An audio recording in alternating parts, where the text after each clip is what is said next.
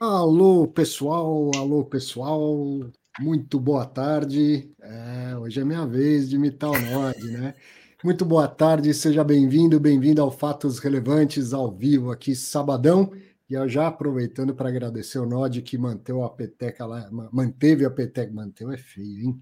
Ainda mais falando do Nod, um cara formado em letras, manteve a peteca lá em cima e apresentou na semana passada, quando eu não pude, Fatos Relevantes é, assisti, vi que teve muita participação, comentários, perguntas. Muito bom, muito bom que a gente tenha conseguido é, seguir né, com o fatos relevantes toda semana para que todo mundo se atualize, aprenda e a turma do fundão aí troque as suas, suas mensagens, faça a sua tradicional bagunça. Então, boa tarde para você que está acompanhando ao vivo ou para você que assiste depois no seu melhor horário. Que bom estar aqui novamente com fatos relevantes. E Hoje, ó, se prepara, que tem Nod e Losnak para a gente discutir bastante e, e, ter muita participação depois no, no cara a cara. Obrigado, senhores, pela presença. Salve, Arthur, salve, Losnak, boa noite aí. Bom, Arthur, você viu, né? Então você já sabe que durante a live da semana passada, o o canal aqui recebeu um convite para dar entrevista para o Clique Invest. Como eu estava no canal, eu já aceitei no teu lugar, tá? Então, só para te avisar, tá? Você já foi convidado e como você não estava aqui, eu estava, eu já aceitei que você vai dar entrevista para o Clique Invest. Só a gente marcar. Combinado, combinado. Mas aí nesse dia vou eu, ao invés de você, né? Porque senão vai ficar um negócio meio estranho, né? Não, é, a gente vai desfazer os bordões, um um imitando o bordão do outro, vamos voltar às nossas personalidades, aos nossos bordões. E o pessoal já está brincando aí. É, pessoal, hoje vocês, hoje vocês vão ter dificuldade, porque vocês têm vontade de acelerar a, o vídeo quando eu falo, vocês têm vontade de retardar o vídeo quando o Losnak fala. Boa sorte gerenciando o, o, a velocidade de playback de vocês. Boa sorte. Talvez eu fique no meio dessas duas velocidades. Vamos, vamos descobrir. Bom, semana tranquilo assim, né? Poucos fatos relevantes, mas do que saiu bastante bomba, né? Muitas notícias os, dos fundos yield, especificamente dos yield e multipropriedade. Vai ter bastante assunto aqui para a gente discutir. Que bom que tem o, o Losnak e o Nod para a gente também ouvir as, as opiniões e as informações deles. Deixa eu dar uma geral do que aconteceu na semana. Primeiro aqui com os fundos com menos de 10 mil cotistas, teve bastante coisa. No dia 2 teve o Serra Verde, um fato relevante, não esse, mas o, o que o outro que saiu na semana que eu vou comentar, inclusive. Serra Verde, depois teve o Cidade Jardim Continental Tower, o Projeto Água Branca. Aí no dia 3, novamente o Serra Verde, é desse que a gente vai falar. O Helg, que é o REC Logística.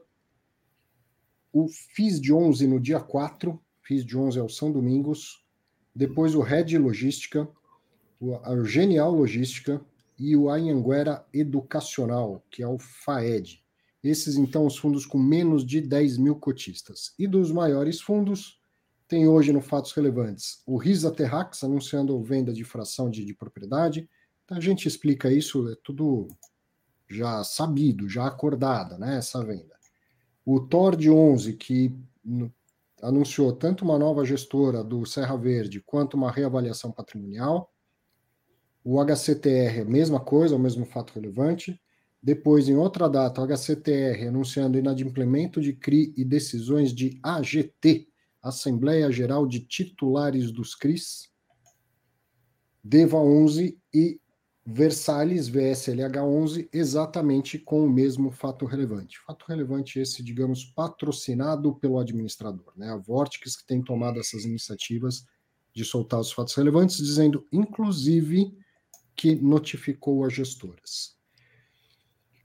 Tá aí, promete ser meio quente essa semana, né? Apesar de curta em número de fatos relevantes, algumas coisas bastante polêmicas. Por isso que eu brinquei aqui naquela frase, sempre que coloco, em caso onde falta pão, todo mundo briga e ninguém tem razão.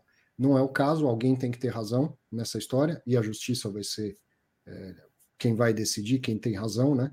Mas a briga tá, tá feita. A relação azedou, certo? Tem lá todo um trabalho, enorme trabalho de concessão de crédito, estudo das parcerias, uh, desenhar a estrutura de remuneração, desenhar as garantias, e o que todo mundo espera é que nada dê errado. Mas quando as coisas dão errado, aí parte lá para a hora de executar as garantias. E aí a relação azeda. Aí não, não tem jeito. Não dá. Difícil de um negócio desse ser amigável, embora a gente tenha visto recentemente no fundo da REC uma solução amigável que foi a dação em pagamento, né, evitando toda a excursão, aquela coisa toda.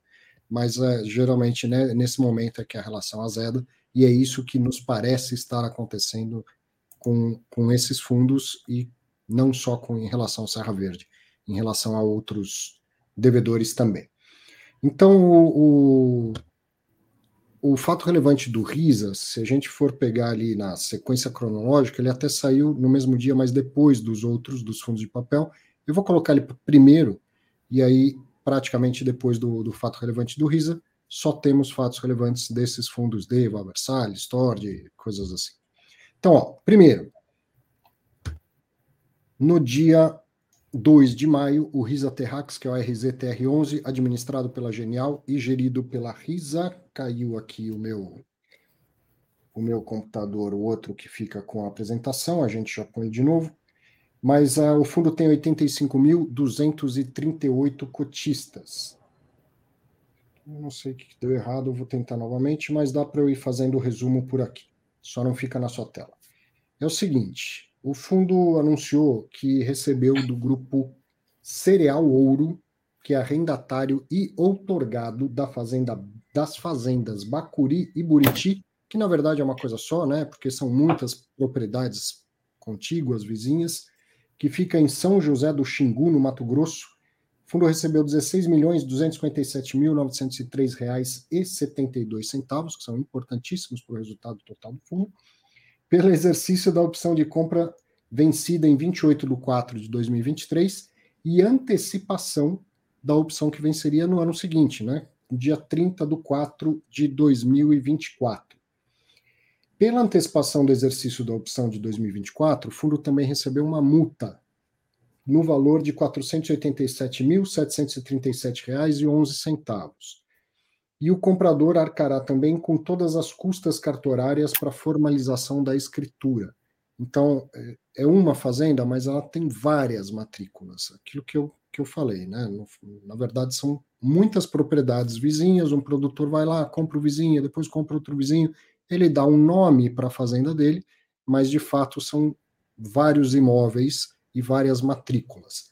Então, o, arrendatário, que é também o antigo dono, né, o vendedor dessa fazenda, está exercendo a opção, daqui a pouco a gente explica esse, esse mecanismo, e aí com isso ele vai pegando algumas matrículas novamente, né, se tornando dono de, de umas frações dessa, dessa fazenda, e isso custa, e não é barato. E quem vai arcar com esse, com esse valor não é o fundo, e sim o comprador. O valor da multa recebida vai gerar impacto positivo de 4 centavos por cota. Não está claro se é ao ano ou se é ao mês, acredito eu que seja ao ano, pela estrutura que o Risa Terrax costuma fazer. É, o valor da venda é, ou do exercício das opções não vai gerar nenhum impacto, não muda em nada o faturamento e o rendimento do fundo. E os recursos vão ser investidos pelo fundo preferencialmente pela estratégia de Land Equity, que é a compra direta da fazenda sem essa estrutura de opções. Então, explicando essa, essa estrutura, o Risa Terrax, o BTRA também fez bastante isso. Faz um, uma operação de sale and leaseback, o fazendeiro vai lá, vende a fazenda para o fundo imobiliário, mas ele já recebe o direito de recomprar essa fazenda. E esse direito é uma opção, assim como tem opção no mercado financeiro. Então, o titular da opção ele tem um direito e o, o que cede a opção, que é o lançador, ele tem uma obrigação. Mas esse é o tipo, é um derivativo, isso, que ele não é automático. O titular, o dono da opção, ele tem que exercer o direito dele. Ele não é obrigado a exercer. Ele tem um direito. E aí, então, o que a gente viu é que uma das opções vencia agora e o, o titular exerceu. Então, ele foi lá e exercer o direito dele de comprar de volta uma parte da fazenda por um preço já determinado. Essas operações têm sido assim: o fazendeiro vende a fazenda e recebe várias opções. Para ele não ter que recomprar de uma vez só, ele vai, digamos, recomprando a prazo, e provavelmente aqui uma vez por ano, no caso dessa estrutura do RISA. Por algum motivo, não sabemos qual, o fazendeiro resolveu já antecipar do ano seguinte. E para isso o contrato previu uma multa. Por que exatamente? Não sei, mas talvez como se fosse um pré-pagamento de um CRI, que às vezes tem uma multa, provavelmente seja isso. E, e com isso o fundo vai pouco a pouco, né, ou o vendedor vai pouco a pouco recomprando a fazenda dele até que a, no final de todo o contrato, que provavelmente casa também com o prazo do contrato de arrendamento, se ele quiser, né, porque ele tem que exercer todos os anos o direito, se ele quiser, ele tem a fazenda inteira de volta para ele. Né? O lucro do fundo veio do arrendamento, e aí muito provavelmente é por isso que o fato dele ter antecipado já do ano seguinte não tenha impacto no, no rendimento. Provavelmente essa estrutura está desenhada de forma que o lucro que o fundo distribui como dividendo vem do arrendamento. E o, pré, e o, e o pagamento dessas opções, né, a venda parcial da, da fazenda, seria como simplesmente receber o, o principal de volta. Então, o fazendeiro, quando ele exerce essa opção, o preço que ele está pagando provavelmente é exatamente o mesmo preço de venda. Provavelmente. Porque senão geraria lucro e teria que ser distribuído. Né? Como o fato relevante diz que não tem impacto o fato dele ter antecipado a outra parcela, né, outra é, opção, então provavelmente é pelo mesmo valor de venda. E aí o fundo tem esse dinheiro de volta no caixa que ele não precisa distribuir, nem, nem não, não seria lucro só se ele amortizasse. Como não é o caso, ele vai reinvestir. O que, que diz o final do fato relevante quando fala que ó, os recursos serão investidos pelo fundo, reinvestidos, preferencialmente pela estratégia de land equity, que é simplesmente comprar e ponto. Né? Um, um próximo investimento do fundo vai ser numa fazenda sem essa operação que dá ao vendedor o direito de recompra. É isso. Comentários, senhores? Enquanto vocês comentam, eu tento resolver o problema aqui. Bom, então vamos lá. É, em relação a essa, essa operação, né, a, uma coisa me chama a atenção, claro que ele antecipou a última, né, que tá, é, que gera, né, do tipo, ah, por que ele não antecipou a próxima, por que ele antecipou a última? Tem uma, uma teoria, um palpite baseado em entrevistas que a Risa já deu em momentos passados. Se ela pega uma, uma propriedade, ela divide ela em 10 matrículas menores e cada uma tem uma opção em um certo ponto no tempo, geralmente anual, eles fazem de forma que a, as últimas sejam propriedades, sejam pedaços, sejam nacos de terra mais valiosos, sejam pedaços mais importantes mais valorizados. Essa pode ser uma, uma justificativa que para uh, o fazendeiro aqui, né, para o produtor, valer, valesse a pena pagar essa multa de antecipação para poder pegar o filé antecipadamente. Pode ser que talvez sejam várias propriedades e uma delas foi fatiada e aquele pedacinho de vez em quando pode estar talvez contigo a uma outra propriedade, aí o cara quer reformatar de uma outra forma que ele vai vender, então ele vai unificar, na verdade, aquele pedacinho com um pedaço maior de outro lado?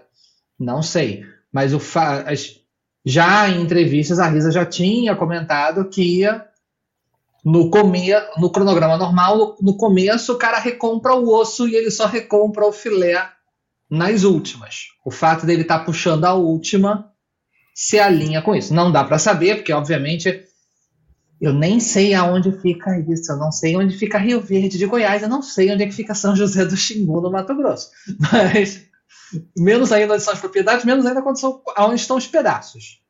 Mas olhando entrevistas passadas, se encaixa ou é um palpite de encaixe, digamos assim.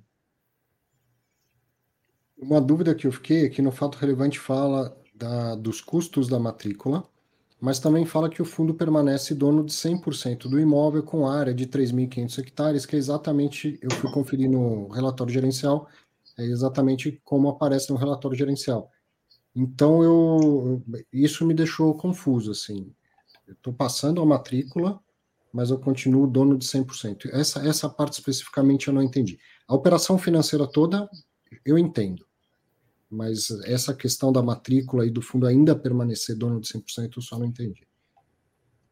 Eu acho que eu acho que é porque na verdade o que ele porque é, aqui ele comenta que recebeu parcela de dois de duas fazendas, uma em Goiás, outra, outra no Mato Grosso. Uma em Rio Verde, Goiás, e outra em São José do Xingu, Mato Grosso. E aí ele diz: o fundo continuará como proprietário de 100% dos imóveis tais e tais do, de Mato Grosso. E a que ele vai vender é a de Rio Verde de Goiás. Então, assim, ele. É, é. Ah, eu recebi a parcela normal de cada uma. Só que dessa aqui foi antecipado e eu estou entregando a escritura, né? Passando a escritura. Essa aqui segue o fluxo normal. Pelo menos essa foi a minha, a minha, a minha leitura. Também concordo que não está escrito da forma mais didática possível. Quer comentar, Losnak? Não, é, realmente acho que assim, é, eu, eu, concordo com o Nod, assim, acho que se ele pegou a última parcela, deve ter um motivo, né? Assim, as parcelas não são iguais ali, né?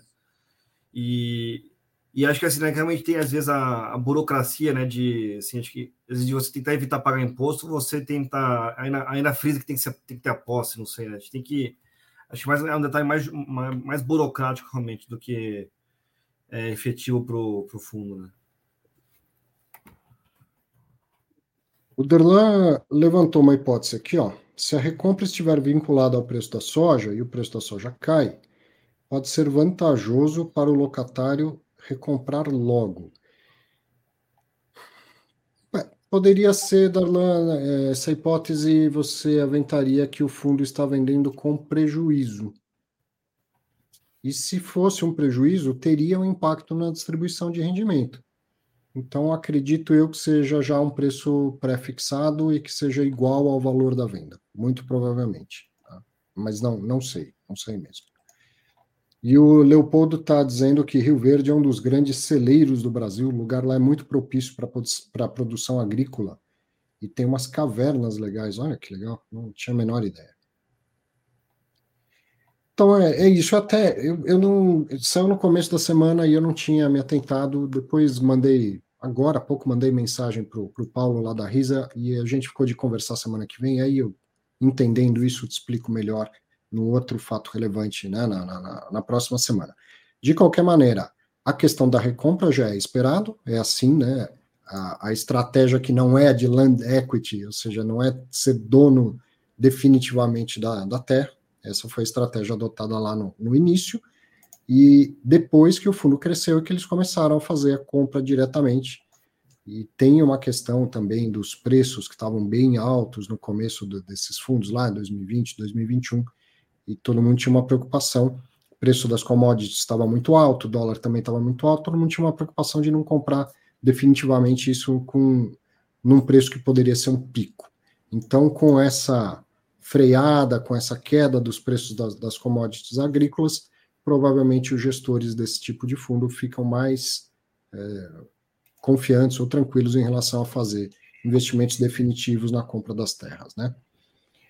Bom, vamos lá, começar o, o assunto papel. No dia 2 e no dia 3, teve fato relevante do Tordesilhas EI, que é o TOR de 11, administrado pela Vortex e gerido pela R Capital. Esse fundo tem 107.077 cotistas.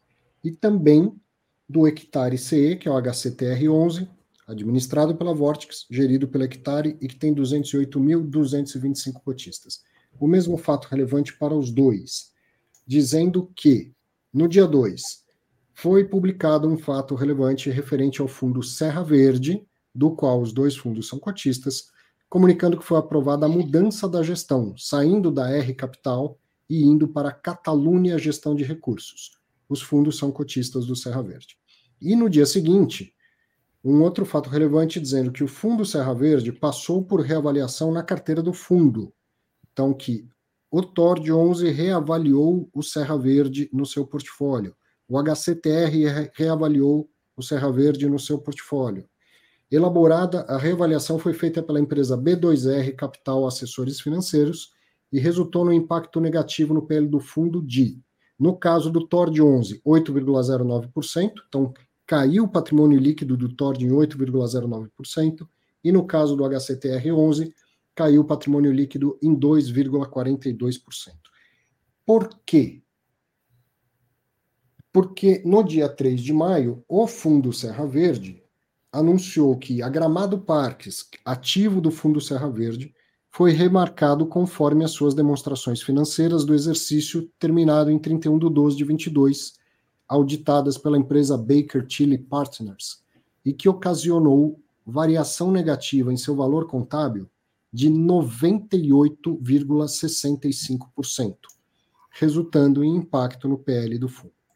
Então vejam, o Serra Verde reavaliou seu ativo e hoje, contabilmente, ele vale quase 99% menos do que valia antes, praticamente zerando ali o, o valor do, do, ativo. E os fundos que investem no Serra Verde foram lá, viram quanto do meu, do meu fundo está no Serra Verde e fizeram o mesmo ajuste, diminuindo também o seu patrimônio líquido. E aí a primeira evidência é a diversificação, certo? O Serra Verde é 100% Gramado Parques, 100% a menos de patrimônio líquido. Os outros têm um pedacinho do Serra Verde, cai 8%, cai 2%. É, primeira evidência. A segunda, eu, eu vou ouvir a opinião de vocês, mas eu fiquei surpreso com essa remarcação. Eu falei, tenho falado há algum tempo, sim, os problemas estão aí, são grandes, mas crédito não é uma coisa binária, recebe ou não recebe, afinal de contas, tem garantias. E aí, na pior das hipóteses, você recebe menos do que esperava receber, mas existe um recuperável. Essa remarcação, praticamente 100%, foi assim para eu queimar a língua. Né? Se olhar por essa remarcação contábil, é como se eu não tivesse nada a recuperar. Evidente que tem patrimônio lá, tem os hotéis, alguns prontos, outros em construção, tá? mas também tem dívida. Se a dívida é maior do que todo o patrimônio, acaba praticamente zerando o valor do, do patrimônio lá do ativo. Qual que é o lado bom disso? É um fato relevante remarcando praticamente no 100% para baixo. É a transparência. Então, se você é cotista dos outros fundos e olhava para aquele patrimônio líquido, falava, esse PL não muda há dois, três meses, mas a gente sabe que está tendo problema lá em um dos, dos fundos investidos por ele e tal, e que o patrimônio líquido não é mais esse. Bom, então agora você tem novamente um patrimônio líquido ajustado, certo? Porque o papel em si, ele pode não ser remarcado. Se ele não tem negociação, dependendo de como o administrador tem lá na sua, vou chamar de cartilha, suas normas e procedimentos de marcação a mercado de um título de renda fixa, dependendo de como é, se não teve negócio, ele não remarca. E aí fica lá num valor praticamente fictício. Agora não, traz novamente né, uma notícia bem forte ruim, mas ao menos o, o, o PL dos fundos que investem nele são ajustados e deixam, claro, uma perda patrimonial que fica melhor, fica mensurável. Tem gente que, que é oportunista, tem gente que é trader, e que vai olhar e falar: olha, a perda patrimonial é de 8%, o fundo caiu 40%, então eu vou comprar. Tem gente que tem esse perfil. Né? E, e tendo, então, transparência, tendo possibilidades melhores de fazer esse tipo de conta, melhor para todo o mercado. Comentários, senhores? Não, eu concordo Vai, com você. você primeiro que o pessoal tá, tá falando aí que você não fala nada, o pessoal tá com saudade da tua voz. Não, assim, eu concordo com o Arthur, assim, acho que realmente é uma surpresa muito grande, né, assim, cair tanto patrimônio ali, e, assim, infelizmente, né, não teve uma, uma explicação mais longa, né, porque, assim, se eu fosse realmente investidor desse fundo, né, ou, sei lá, do, dos, dos, fundos que investem nele, eu gostaria de saber realmente se é, foi uma, entre aspas, uma PDD ali, né, que, às vezes, né, você faz o impairment ali e marca zero, né, o ativo dentro do fundo, é, para depois tentar recuperar no futuro, né? Mas ou então realmente não volta mais esse ativo. Né? Acho que é, era bom ter dado uma transparência maior ali, né? Acho que assim, né, tanto como chama lá atrás, né? Assim, acho que eles fizeram um Serra Verde, né? Depois conseguiram marcar para cima bem, né? E aí do nada, né? Realmente o Orton devolvendo quase tudo, né? Então acho que é, é bom ter um pouco mais de transparência, assim, acho que com a indústria, né? Acho que realmente assim, eu fiquei muito surpreso com essa marcação negativa ali. E, e fico curioso saber, né? Realmente, se acho que, é, como você falou, né? Se virou pó de uma vez ou realmente tem uma expectativa de alguma recuperação, né? Vamos dizer assim, né? parcial pelo menos. Um rápido esclarecimento aqui, Nod. Alguém comentou, ó, o Marcos disse que o Serra Verde também tem no Iridium. Ok, Marcos. Quem, quem divulgou esses fatos relevantes foi a Vortex, administradora desses fundos. O Iridium é administrado pelo BTG. E o BTG entendeu por não divulgar o fato relevante. Possivelmente porque o impacto no Iridium deve ser desse tamanho. Aliás, eu estava assistindo agora há pouco da semana passada o Nod explicando que o mesmo fato pode não ser relevante em fundos diferentes de acordo com o tamanho do PL e da exposição do fundo, certo? Ele até falou: olha, tem fundo que é, divulga se um, uma vacância impacta 5%, tem fundo que solta fato relevante, tem fundo que solta comunicado ao mercado, tem fundo que só coloca no relatório gerencial.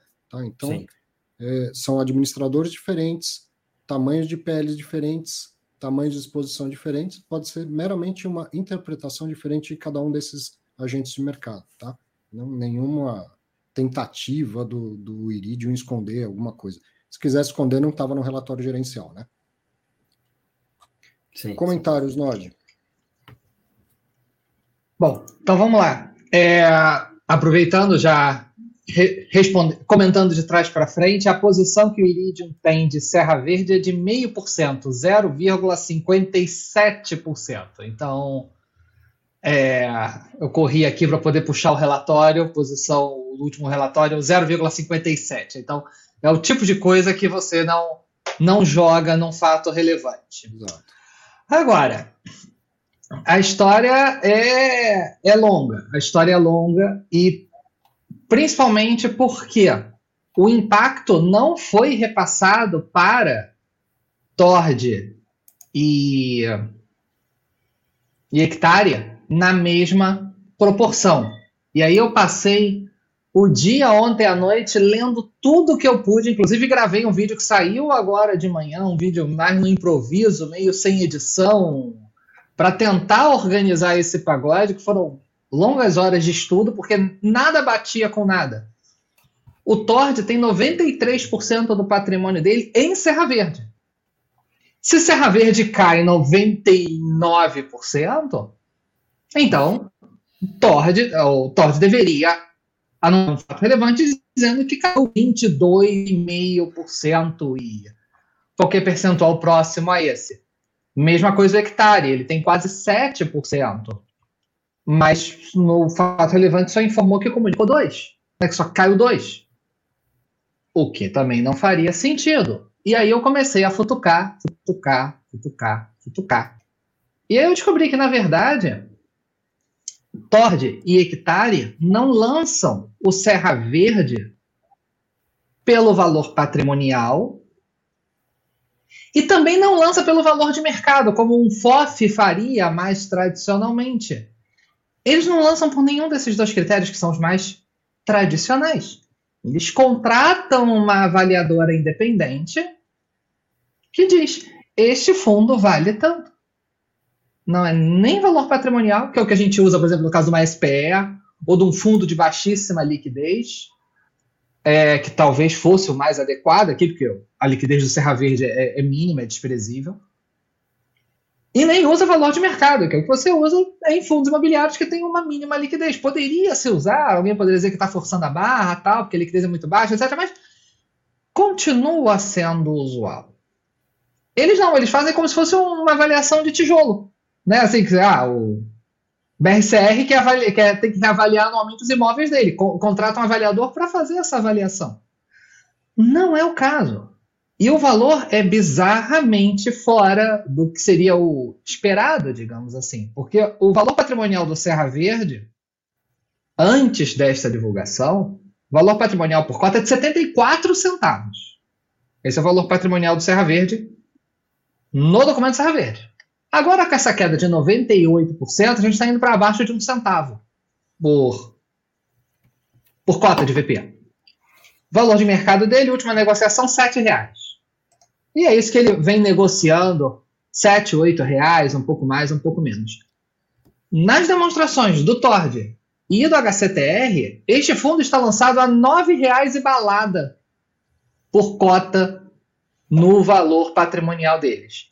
Preço esse que o Serra Verde nunca alcançou de mercado. Alguém fala, não, não, porque eles pegam o valor de mercado mês retrasado. Não, ele nunca chegou nesse preço, ponto.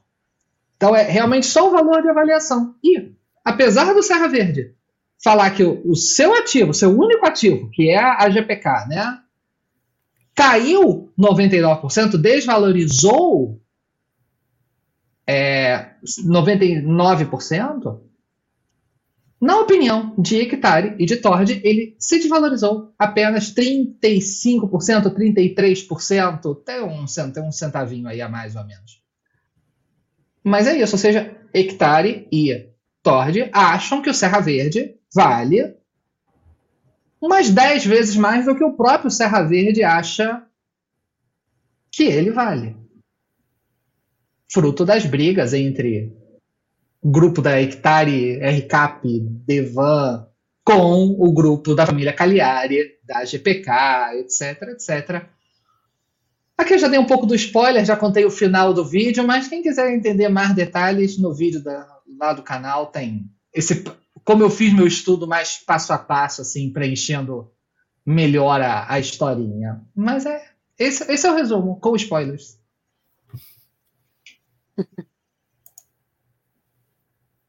Bom, o que eu posso dizer é que apesar de, de curioso, não necessariamente está errado, certo? A avaliação patrimonial tem diversas formas, diversos, diversas metodologias aceitas, inclusive pela CVM e não, não necessariamente a gente não, não poderia necessariamente afirmar ah, está errado. Só, mas o, o Serra Verde vai lá e avalia a GPK menos 98%, e o outro fundo que tem o Serra Verde não avalia na mesma proporção. Valuation é isso, né? Cada um tem. não, eu lembro que uma vez o. Acho que no caso da Previ, né, Arthur, lá o, eles avaliam né, investimentos na Vale, se não me engano, pela, pelo valuation deles, né? não pega preço de mercado, né? Então tem essa. É. que cada um faz o seu ajuste ali. Acho que. Acontece muito é, em fundo de pensão, sim. Assim, acho que, como chama, né? Cabe ao, é, ao investidor ali, né? Entender o que está acontecendo no fundo que ele investe para ver se ele tem conforto no que está acontecendo, né? Acho que, é, como você falou, se marcou hoje, né? Só, né? Um pouco a menos e vai marcar, sei lá, né? Uma, uma parte relevante daqui a dois, três meses, daqui, sei lá, daqui a um ano, né? Então acho que é um ponto que a gente tem que, assim, levar em conta, né? Mas assim, acho que realmente, assim, o, que deu para perceber, né, que realmente esse ano, a, por algum motivo que eu não sei, né, a, a Vortex está mais proativa, né? Realmente, assim, ela está fazendo um fato relevante, né, hum. entre aspas, antes, né, do que o, o, o, fundo, né, o gestor do fundo gostaria de, de, de fazer. Então, acho que é um ponto positivo, né, de maior transparência para o investidor ali, né? Acho que é, cabe agora a gente realmente, assim, entender melhor o que está acontecendo nesses ativos ali, né? Se acho que é, como falei antes, né, se virou pó de uma vez no, ou não, né, se realmente a gente dá pra, a gente consegue confiar na marcação, né, que a Hectare, né, tá fazendo ali na, no, na HCTR11 ali em relação ao Serra Verde, então, assim, tem que ter, acho que uma, um pouco mais de, de transparência, né, porque como o Nath falou, né, teoricamente era para todo mundo marcar a mesma coisa no mesmo preço, né, então é. infelizmente não está acontecendo isso, né, então, acho que cabe, é, dado que a gente está entendendo o motivo disso, tem que acho que ter um pouco mais transparente, né, na indústria. Mas isso que você falou, eu tinha comentado algumas semanas atrás, acho que você não estava participando naquela semana, é, ressaltando o, e elogiando a Vortex nesse sentido. Fica claro pelo texto do fato relevante que é a administradora que está divulgando o fato relevante. Ela ainda termina dizendo assim: notifiquei a gestora. Se a gestora não, não me procurou para soltar esse fato relevante, talvez ela não esteja sabendo. Então, eu estou divulgando para o mercado né? Todo mundo ao mesmo tempo sabendo e também estou notificando a, a, gestora. Então tem sido claro uma separação que há algum tempo atrás não havia, né? Tudo era responsabilidade de uma administradora num fundo imobiliário. Depois da, da MP da, da Liberdade Econômica, se não me engano é esse o nome, é, e agora com a nova resolução do, dos fundos que substitui, substitui a 555, há uma separação de administrador e gestor como prestadores de serviços essenciais, então cada um com as suas responsabilidades. E a, a Vortic está fazendo questão de marcar, olha, as minhas responsabilidades eu estou cumprindo. Né? Eu estou aqui soltando fato relevante em nome do fundo daquilo que me cabe. O próximo fato relevante deixa isso bem claro. E, e nesse ponto, muito bom que a Vortex esteja fazendo, porque transparência, transparência, a notícia pode ser boa ou ruim, a gente precisa saber quando é um fato relevante. E é claro que uma remarcação dessa é um fato relevante. Né? Bom, então vamos para o próximo. É, e assim, dia... a, a, situação ela é, ela é curiosa. Desculpa, desculpa, Arthur. Acho que eu estou com um delay aqui, mas o que eu estou dizendo é que a situação é curiosa porque se a gente pegar antes, digamos assim, an, enquanto a, a RCAP ainda é a gestora, a situação fica ainda mais curiosa, fica mais inusual, digamos assim, porque você tem a mesma gestora, que é a gestora né, do Serra Verde e do Tord, os dois fundos avaliando por valores que são cerca de seis, oito vezes diferentes, né? Ou seja, você tem, claro que a avaliação, formalmente a avaliação não é sobre a mesma coisa. Então, uma coisa é o valor patrimonial do Serra Verde, que é o valor contábil da GPK. Então, a GPK tem um valor de avaliação. E o Serra Verde, que é uma casca, mas é outra coisa, é outro CNPJ, etc., é avaliado na contabilidade do TORD pelo avaliador independente contratado. Dois fundos com a mesma gestora, dois fundos com a mesma administradora, que ambos eram administrados pela Vortex, analisando ativos que são quase que sinônimos, mas não sinônimos, e tendo valores ali é, seis, oito vezes é, de diferença. É realmente bem curioso e é algo que, de certa forma, passou batido pelo mercado durante muito tempo, onde a própria fatia do Tord ou a fatia do hectare eram avaliados nas suas contabilidades por um valor maior do que o próprio Serra Verde dá para si mesmo integralmente. Isso é algo que pelo menos ninguém tinha falado, pelo menos não que eu tenha que eu tenha visto, tanto é que tive que a conta não, não batia, etc. É, mas que passou batido do olhar do mercado durante muito tempo, essa discrepância. Os comentários né? aqui, Nod. Primeiro, só é, sublinhando isso que você está explicando, está lá no fato relevante, no caso do Serra Verde, primeiro a metodologia, que foi pelas demonstrações financeiras. Então, entendo aqui que a gente está falando do valor patrimonial da empresa. Né? E quem auditou não diz quem, quem, é, quem fez. A demonstração financeira é a própria empresa. Quem auditou foi essa empresa Baker Tilly Partners. E no caso dos outros fundos, ó, quem reavaliou o valor do Serra Verde dentro do TORD do HCTR foi uma empresa chamada B2R Capital Assessores Financeiros. Então são agentes diferentes mesmo, né, e provavelmente com metodologias diferentes. E, se não me engano, foi o TORD 11 há um ano, dois anos atrás, soltou um fato relevante dizendo que um ativo da carteira do fundo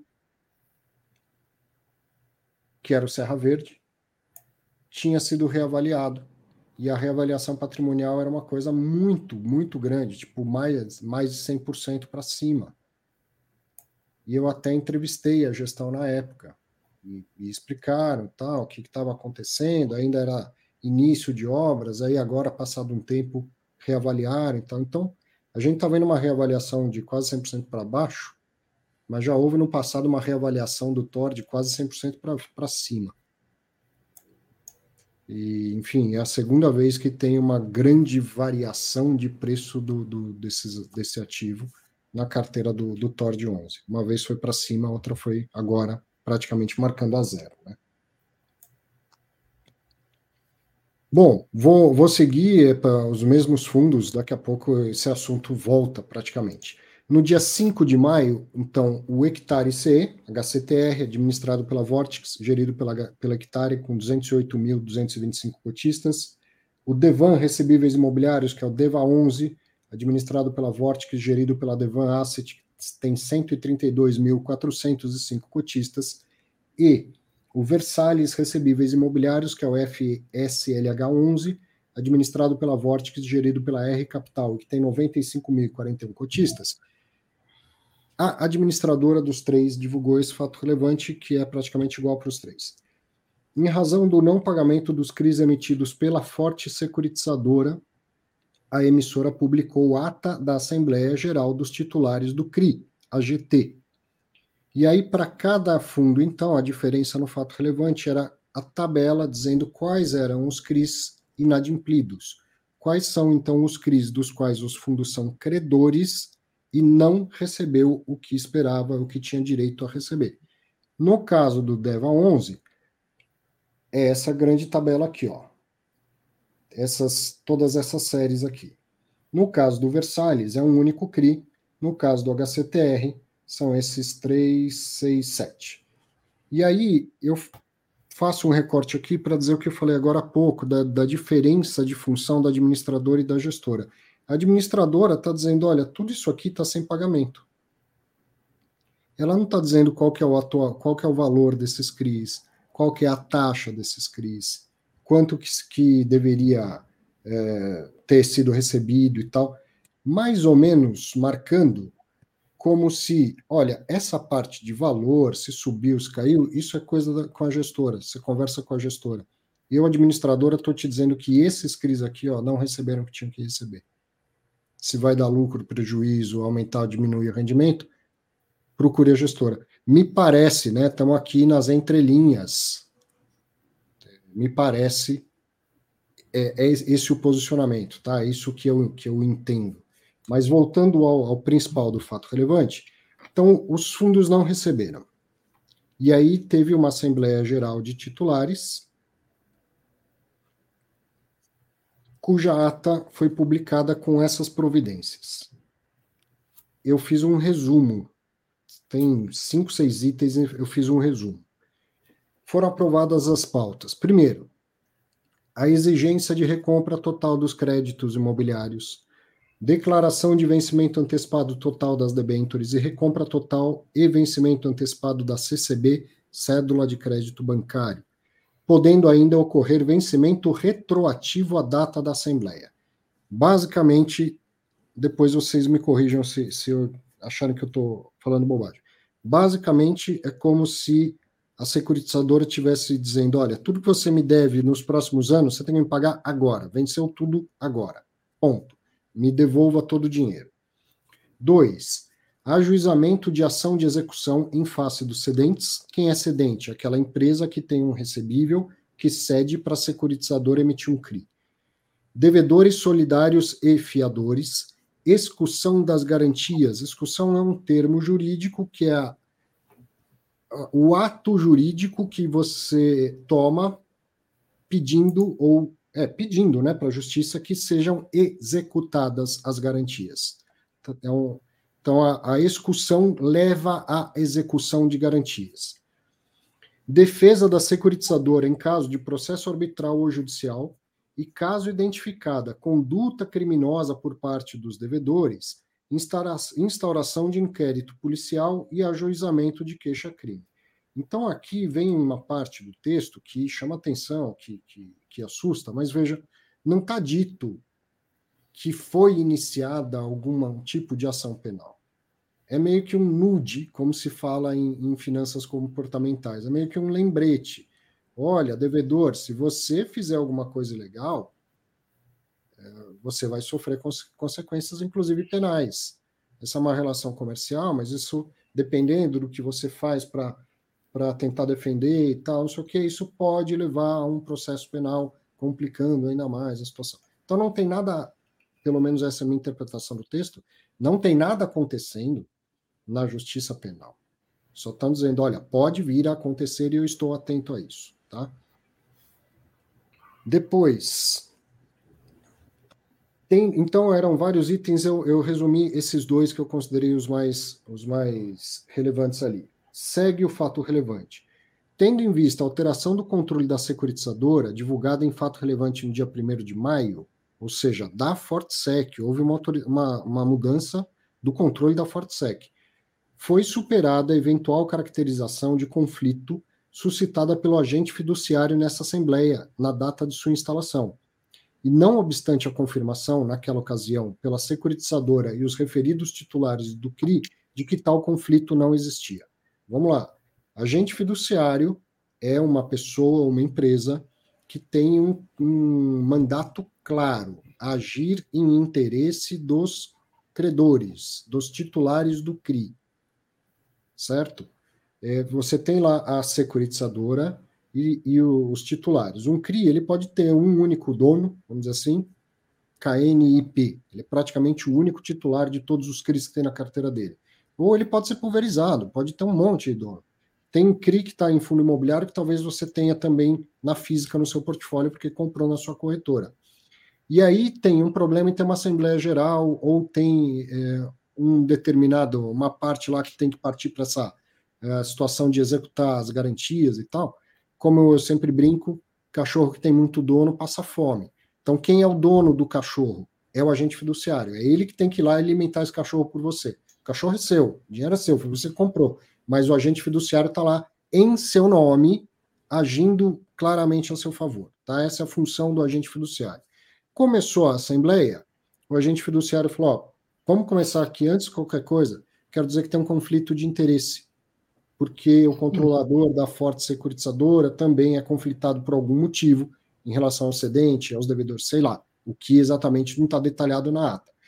Mas, apesar de, de entenderem, mostrarem que não, apesar disso, houve uma troca de controlador da forte securitizadora. Então, de qualquer maneira, haveria sido afastado esse, essa, esse eventual conflito de interesses.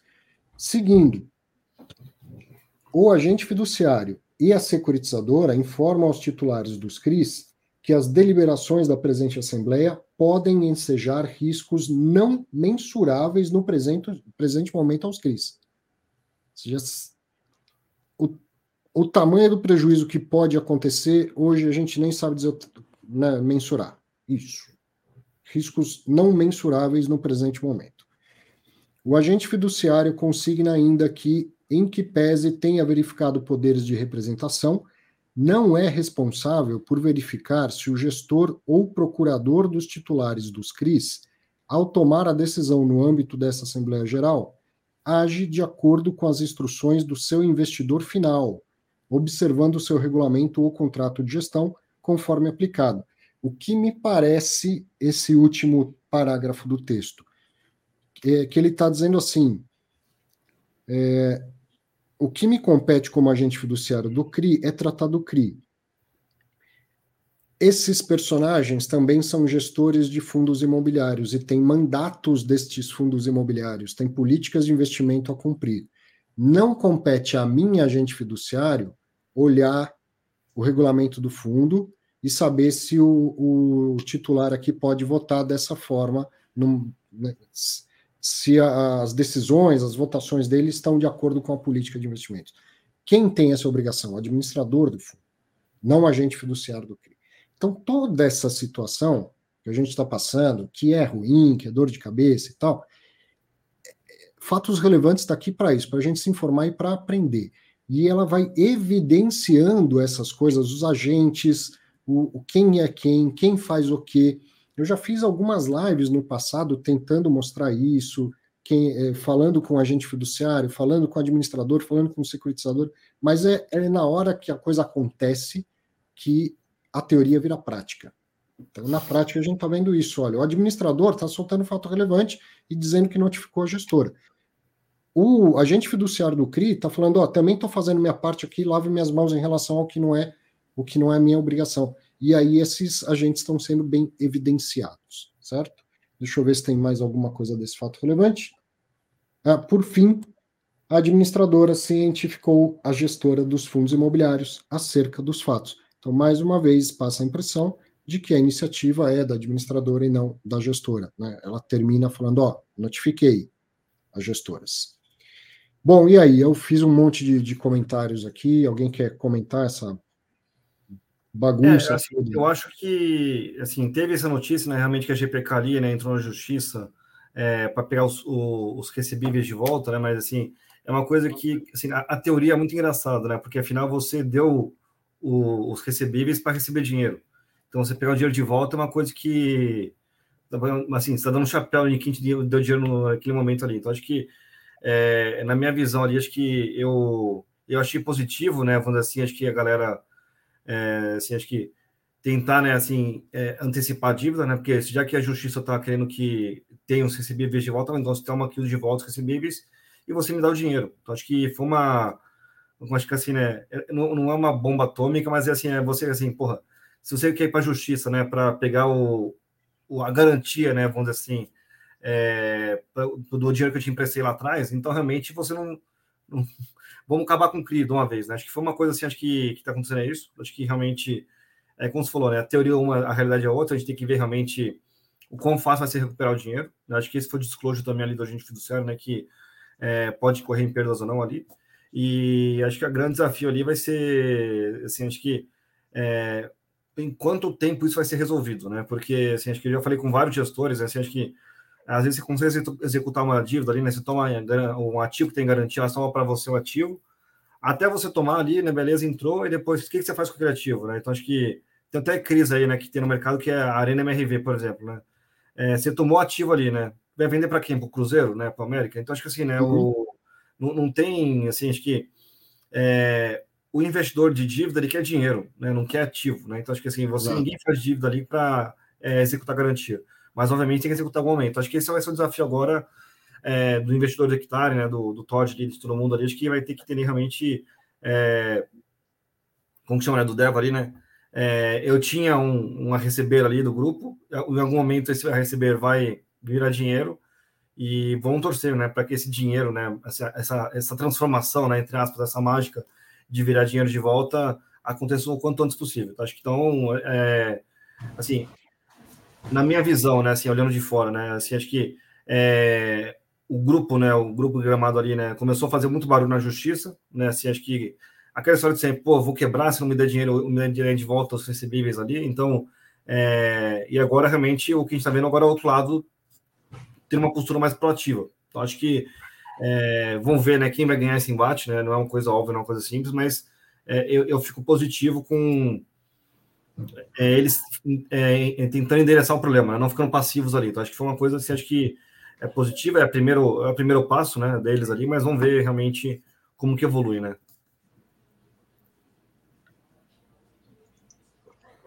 Bom, é, um comentário sobre mais um palpite, digamos assim, por que, que houve é, essa, é, é, esse comentário de possível conflito de interesse envolvendo a Fortsec, a Forte Securitizadora. Porque até onde eu sabia, digamos assim, até onde era divulgado, a Forte é do grupo da RTSC, que é, a, que é uma holding, que é a mesma controladora de Hectare, de Devan e de RCAP e também de forte sec. Na, dizer, sempre foi razoavelmente pública essa informação, até que falaram que agora, né, há dias atrás, houve algum tipo de mudança de controle. Eu catei pela internet, tentei buscar, inclusive no site da própria FortSec, algum tipo de fato relevante, algum tipo de comunicado. Assumo que não é, não me aprofundei bizarramente nessa questão, mas eu não achei essa comunicação. É, no próprio site da FortSec não tem comunicado de mudança de quadro societário. É, então, assim, o meu, meu palpite de conflito de interesse que, tá, que foi suscitado durante a Assembleia foi isso, esse conflito de interesse entre FortSec e os gestores né, dos fundos que são titulares desses CRIs, Devan, Hectare e RCAP. Imagino que seja isso. Não, não é, de novo, repito, é só um palpite. E é interessante ver, né, uma coisa que o Arthur de Moraes, para separar do Arthur né, sempre comenta, né, é, é bom quando a gente vê as estruturas funcionando, porque a gente por vários e vários momentos já esbarrou em situações onde a gente vê um certo compadrio, digamos assim, às vezes entre administrador e gestora, onde é, um ato de um gestor não é devidamente supervisionado pelo administrador naquilo que lhe cabe. A gente várias vezes já viu esse tipo de compadrio. E ainda vê em algumas outras situações.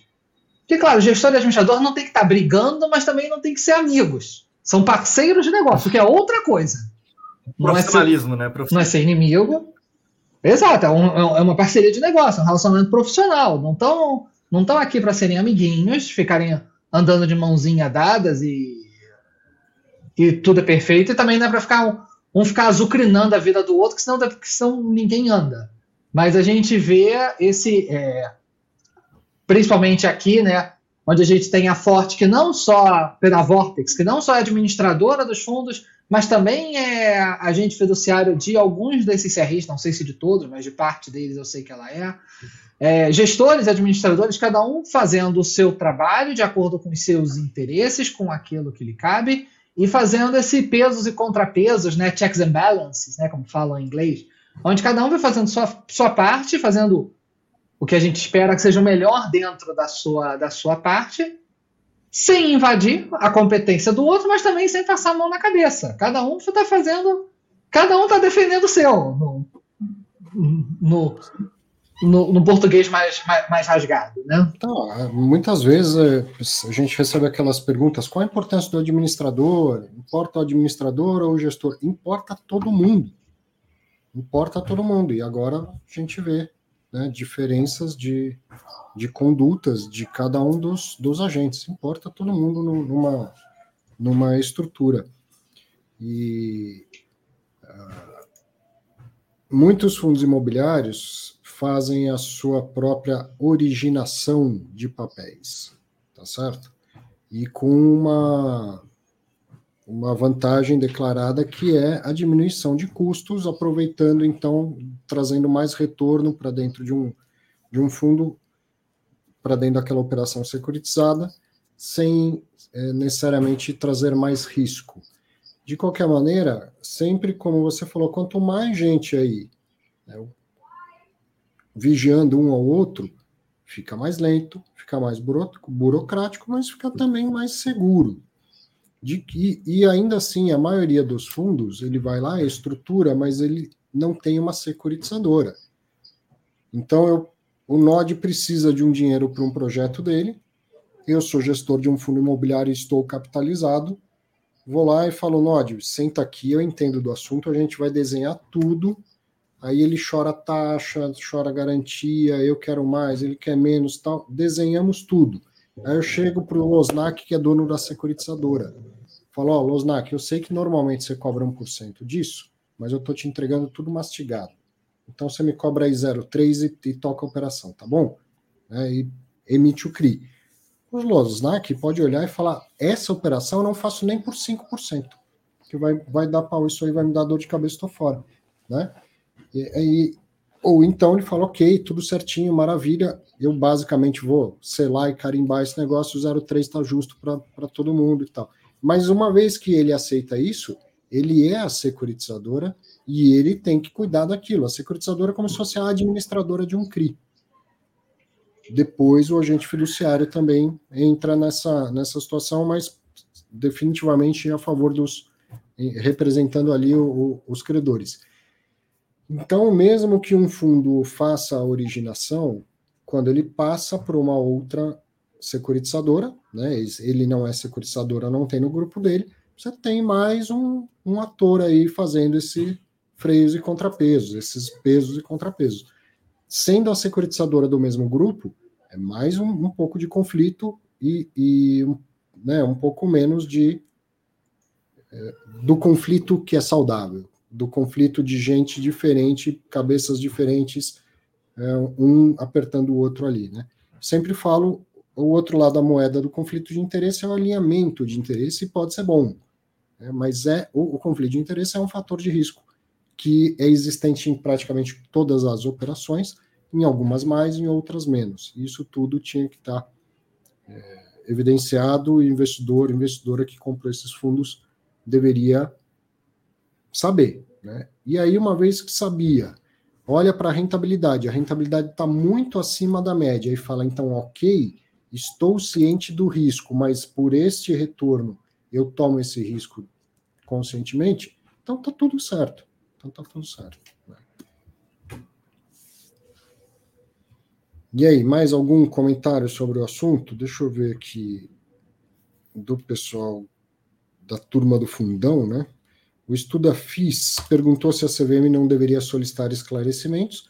Provavelmente solicita, né? O tempo todo. É, eu acho que assim, a CVM ela interage muito com os, todos os players de mercado, né, vamos dizer assim. É... Como que chama? Diariamente, sei lá, tipo, assim, na medida que ela precisa ali, mas é, acho que a pergunta é realmente se é necessário dar publicidade, tá? Acho que assim, aí é, é outra discussão, tá? Mas assim, a CVM provavelmente já teve alguns pontos que ela questionou, etc e tal, e é, como que chama? É, acho que foi por causa do, do, do, mérito ali, né? Assim, acho que teve um, um, um cotista lá que perguntou, né, para a CVM, né, que estava acontecendo ali, estava tendo não, né, a receita lá da, da taxa de entrada do fundo ia pro, como dividendo ou não, e a CVM lá questionou e colocou isso no deu publicidade para isso, né? Então acho que uhum. alguns questionamentos existem, mas não necessariamente os questionamentos é, todos eles precisam ser, né, para o público como um todo, tá? Acho que realmente Sim. é mais, como chama, é, burocracia interna do que realmente é, ela vendeu o peixe que ela está fazendo um bom trabalho, tá? Tem, tem muita coisa que acontece né, fora do radar, né, vamos dizer assim. Bom, ainda sobre esse, esse tema, uma pergunta mais extensa aqui do Estudo FIS.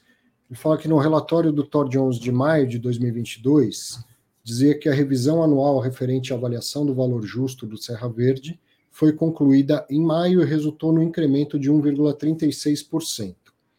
No mesmo relatório gerencial, no dia 1 de junho foi emitido o fato relevante, a remarcação de ativos controlados pela Serra Verde, SV. O valor contábil ou valor patrimonial desses ativos sofreu uma variação negativa de 15,22.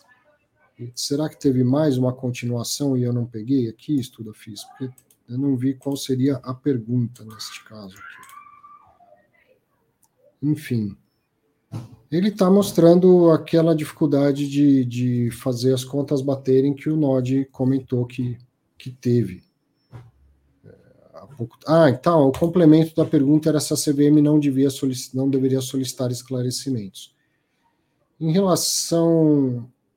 Então, é, a gente acabou começando pelo final, mas a CVM solicita muitos esclarecimentos, como o Losnak falou, a maioria deles não vem a público, mas vamos lembrar que o relatório gerencial não é um documento obrigatório e não é um documento auditado. Então, não sei se a CVM vai pedir esclarecimento sobre algo que está num, num relatório gerencial. Isso não, não sei. É, acho que a única coisa que existe é DF, tá? Acho que resto, até o informe mensal, anual ali, o trimestral, você pode também, vamos chamar, reenviar e não tem problema nenhum. Então, acho que você não pode reenviar DF, né? Então...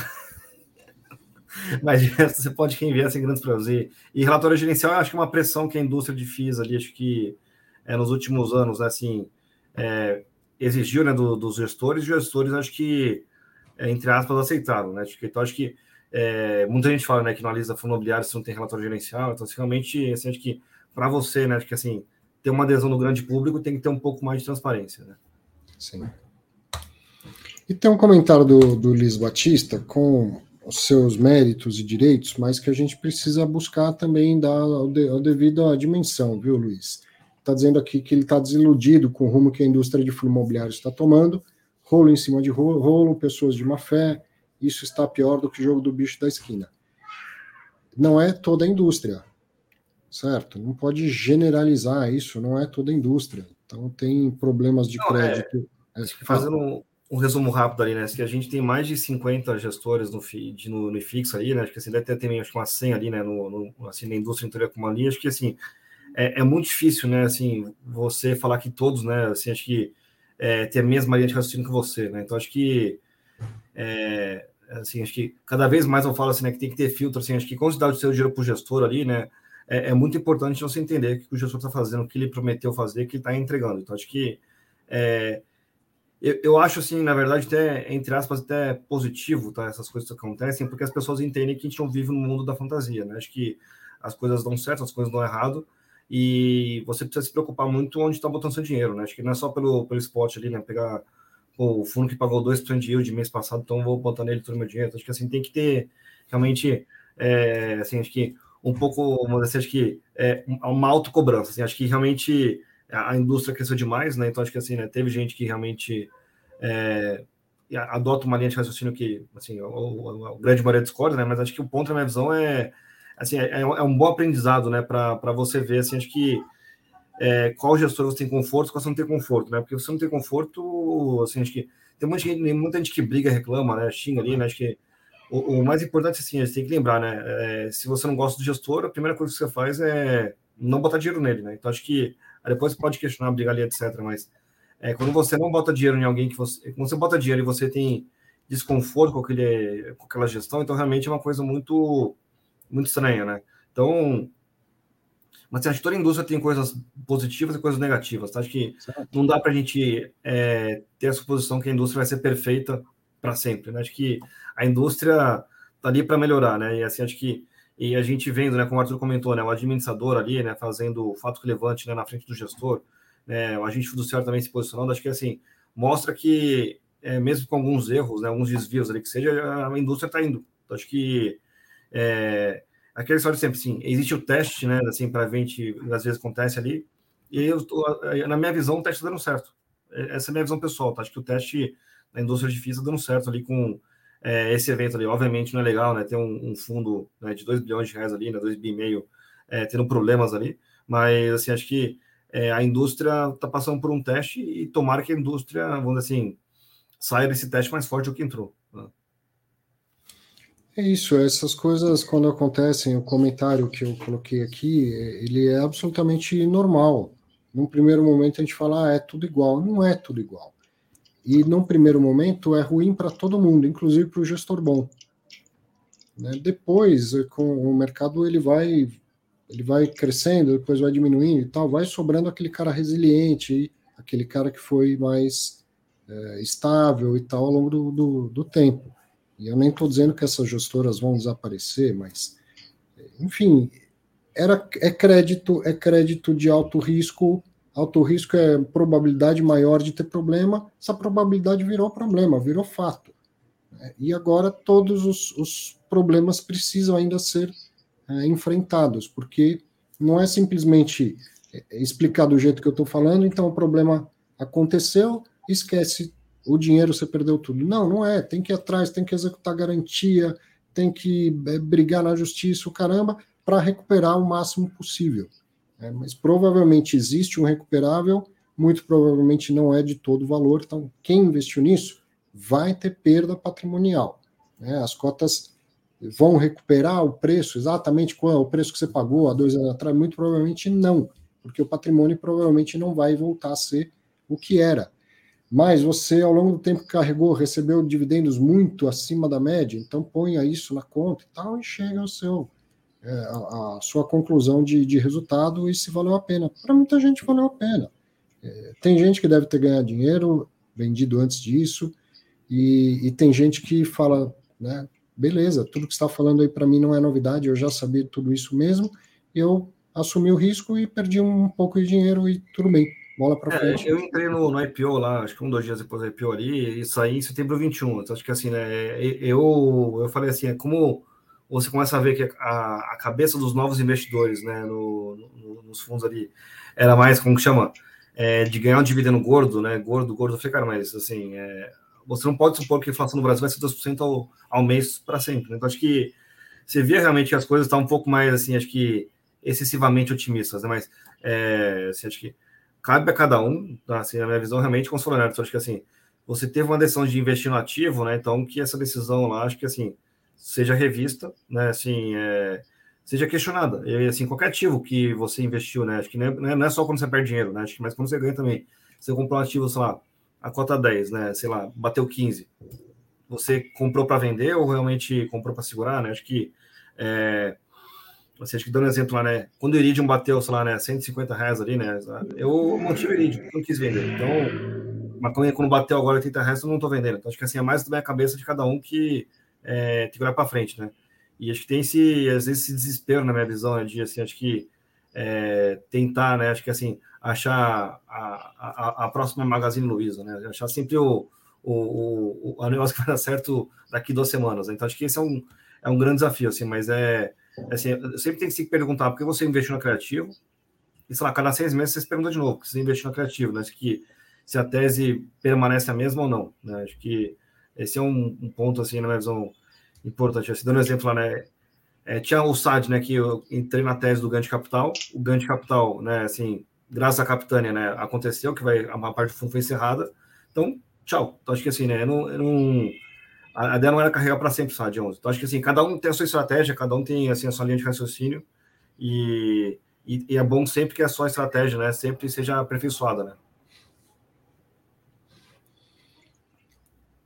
Me permite, Arthur? Claro. Então, vamos lá. É, de novo aqui eu vou começar comentando de trás para frente, porque senão eu vou esquecer. Sobre o negócio que o Losnak comentou, de a cada seis meses reavaliar a estratégia, etc. Eu acho essa ideia fantástica e eu vou dar uma sugestão. Quando entrar num ativo, anote por que você entrou. Anote. Ou pega papel e caneta, cola um post-it no teu monitor, ou abre um bloco de notas onde você anota lá por que, que você investiu em cada ativo. Anota três qualidades. Não precisa escrever um longo texto. Pode ser quatro palavras cada tópico. Acho o relatório de gerencial completo. Bom, isso já é um motivo que você pode ter usado para poder entrar. Mas anote, porque a nossa memória ela trai a gente. Depois, na hora que acontece um problema, você, você tem a tendência de não lembrar porque você entrou e você começa a criar os seus argumentos. Você começa a criar os argumentos agora, não aqueles argumentos do passado. Então, eu gosto da ideia de anotar. Anote por que você entrou naquele ativo. Que aí, quando você faz essa reavaliação, como o Lojnak comentou, você não tem que pensar muito. Você vai olhar por que, que você entrou. Você vai ver se aqueles ativos, se aquele ativo ainda tem aquele critério ou não. Se ainda tem, são os mesmos motivos que te levaram a entrar. Provavelmente você vai querer continuar naquele ativo. Se os critérios que te levaram a entrar já não existem mais, é uma boa sinalização de que talvez você deva sair. Mas repito, Anote, não, não lembre. Ah, não, eu sei porque eu entrei. A nossa memória nessa hora ela trai a gente. A gente começa a enviesar a nossa lembrança. Então, bote por escrito. Pode ser no celular. Mande um e-mail para você mesmo. Por que eu entrei no fundo tal? Manda um e-mail para você mesmo, pronto, arquiva. Depois, quando você precisar, você volta lá, procura e lembra por que, que você entrou. O que, que você estava pensando naquele momento que você entrou. Minha sugestão é essa. Agora, sobre o que o Luiz comentou aqui está é, tá desiludido, etc, etc. As notícias aparecem. Aquilo que não é notícia não, não aparece.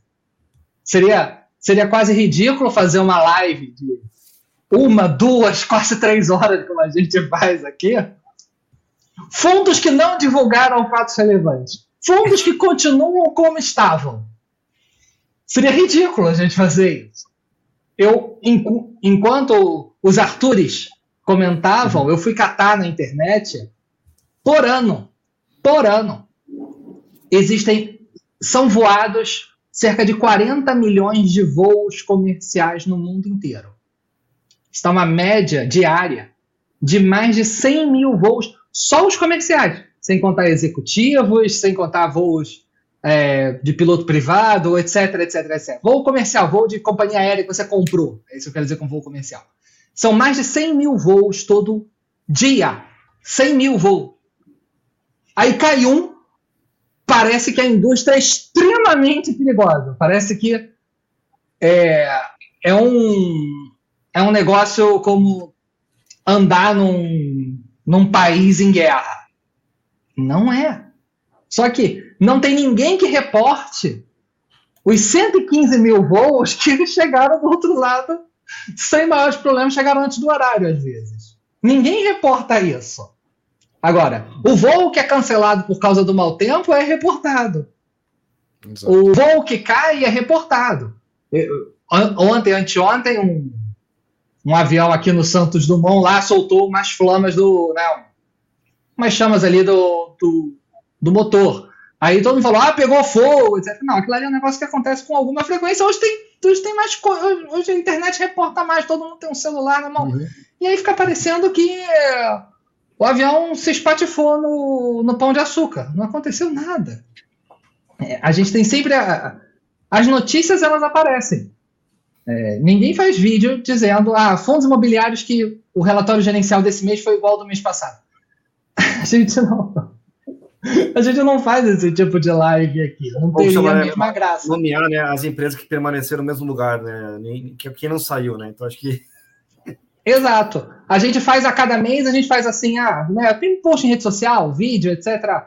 É, artigo, ah, fundos que mais subiram, fundos que mais caíram. Ninguém fala assim, fundos que ficaram male male na mesma coisa. Assim. Não, não tem esse artigo. Não. As notícias saem pelo que é diferente. O que é igual acaba que a gente não vê, a gente é mais difícil da gente olhar. Então, sim, as notícias aparecem e elas ficam aqui, fica aqui três malandros é, passando horas discutindo em cima de quantos, quantos, quantos fundos a gente abordou hoje? Seis? De só no IFIX são mais de 100, tem uns 400 listados. A gente está aqui há horas, sei lá, com centenas de pessoas assistindo a gente, vai falar de seis.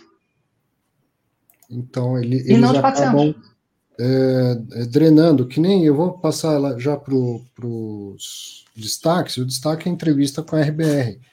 E eu comecei já brincando, falando: tem aqui o Caio Mesquita, que não é gestor do River One, é gestor de um fundo chamado RBR Properties. Né?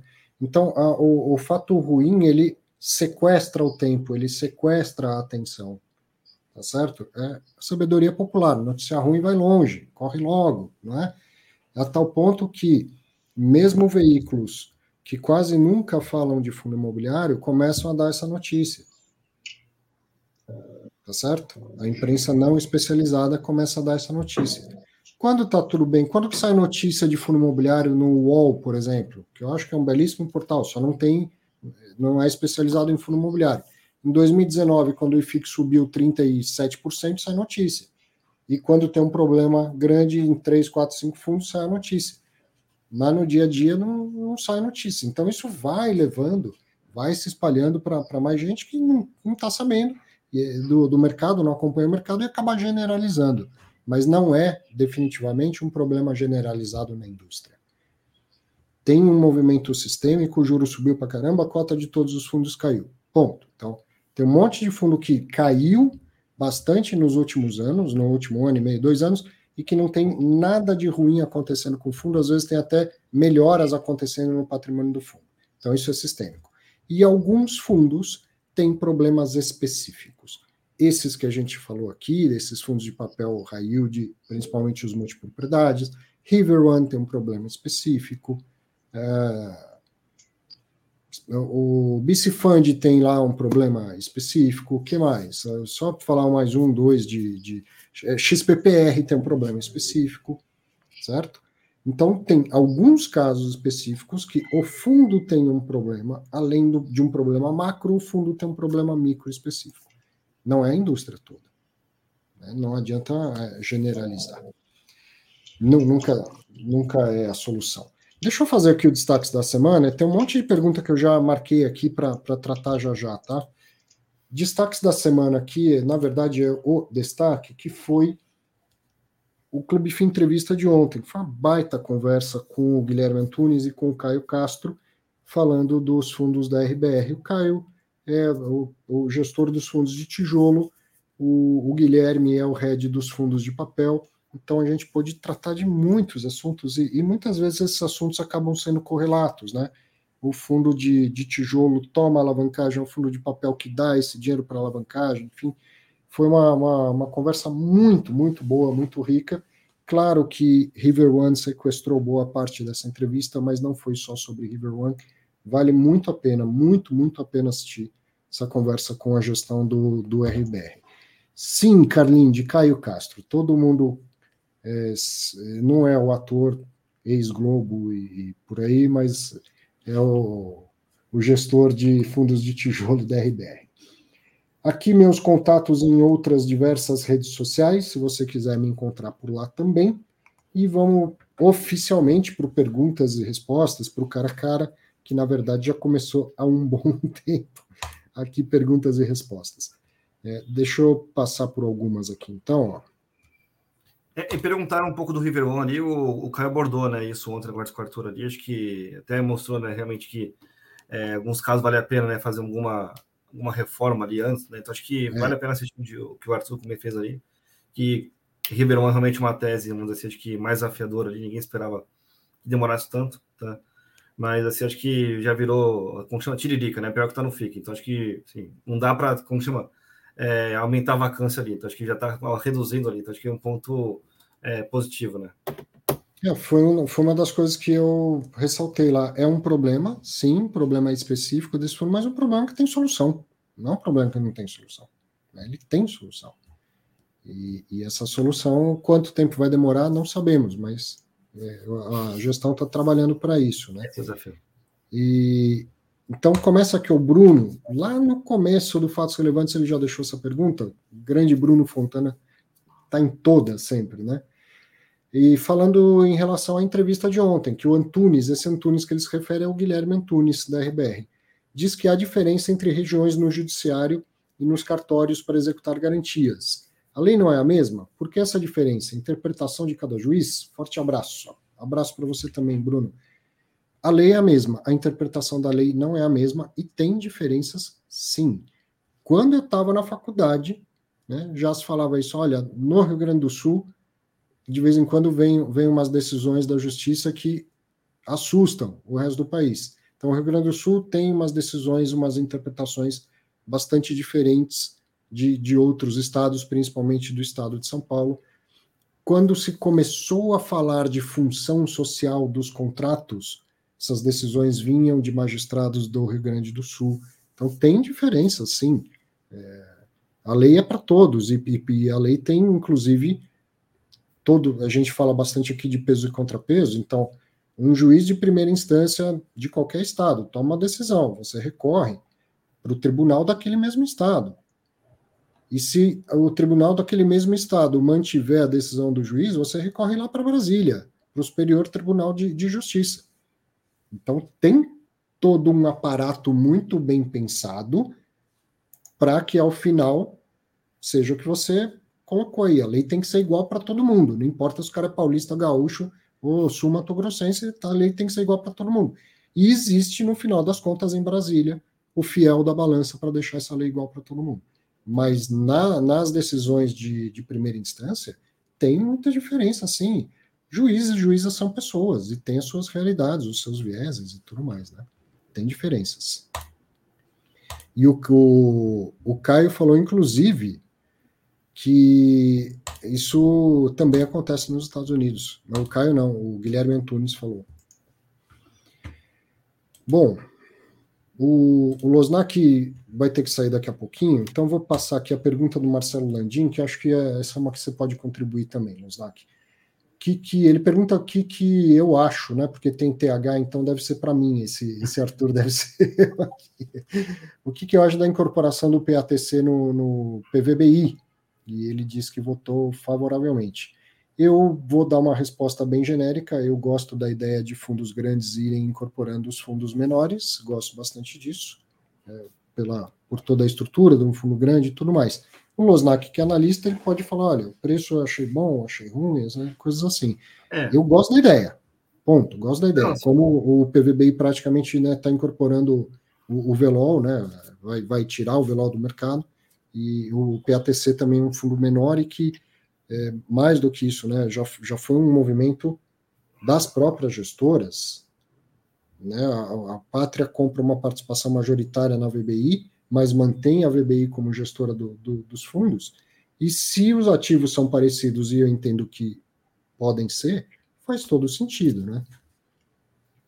É, assim, acho que eu, eu, eu, sempre questiono, assim, quando o gestor ali, né, tem, tem mais de um produto para o mesmo segmento ali, né? Então, acho que assim, ter, aí tem essa discussão, né, sei lá, que, né, que tem feed CRI, né, só de CDI, tem feed CRI só de inflação, né, mas, assim, acho que de maneira geral ali, acho que, assim, é, você ter vários fundos de tijolo, né, vários fundos, né, de, de laje ali, né, vários fundos também é, de CRI ali, né, que você começa a perguntar para onde que vai o ativo, né, para, assim, quem que vai crescer primeiro, né, então, assim, acho que tem que ter um, algumas perguntas, né, meio complexas que não são tão fáceis de responder. Né? Então, acho que é, você tem um fundo só né, de tijolo, né? ter um fundo só de, lá, de galpão logístico, eu acho muito melhor do que é, evita, né? Acho que assim, essas discussões que, que vão surgir inerentemente. Né? Então, acho que o caso do BTG também, né, que juntou o FEX ali com o BTCR, ali, acho que é, era uma grande pergunta, assim, né? Eu, eu fiz um CRI aqui agora, né? Vai para qual? Né? Então, acho que assim, juntar os dois logo, acho que o fundo fica maior, né? Eles querem correr atrás do MXRF ali. Então, acho que assim, um fundo fica maior ali,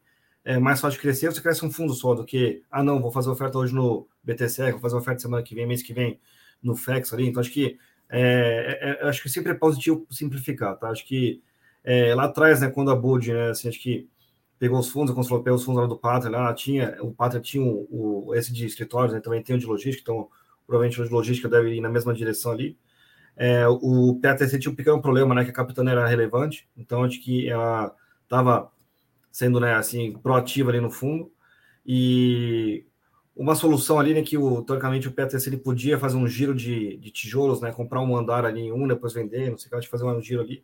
Mas agora juntando tudo, acho que para mim realmente ficou um pouco mais, mais fácil, né, assim, acho que e, e aumenta também do VBI, né, do PVBI. Então acho que é, a gente está vendo realmente, assim, acho que depois que o Pátria, né, comprou a VBI, o VBI está bem mais focado agora em, em consolidar a indústria, né, acho que é, e, e, eu vejo assim, acho que eu concordo com você, os ativos do PTC são bons, acho que o problema do PTC é que você não tem controle de, de, de prédio nenhum, né? Então acho que a direção, na minha visão, é que ele vai vender todos esses ativos do é, que possuem ali, né, do, do PTC né, via PVB em algum momento, né? Então acho que é, ou comprar, não sei, né, mais alguns andares ali do mesmo prédio. Então, acho que, mas acho que na minha visão a gente tem que realmente sempre focar, né, em em aumentar, né, vamos dizer assim, acho que é, deixar um, um, veículo único, né? Então, já perguntei várias vezes para o Augusto, né? Juntava no HGR com o HGPO, já perguntei acho que também, né?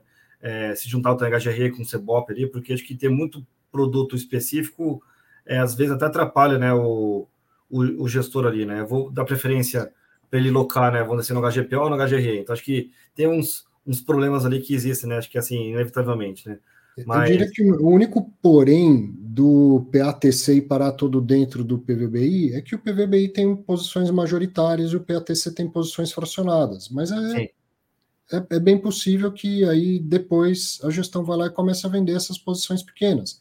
Mas ainda Sim. assim, é mais fácil fazer tudo dentro de um único fundo, uma única estrutura, do que ficar fazendo em dois diferentes, né?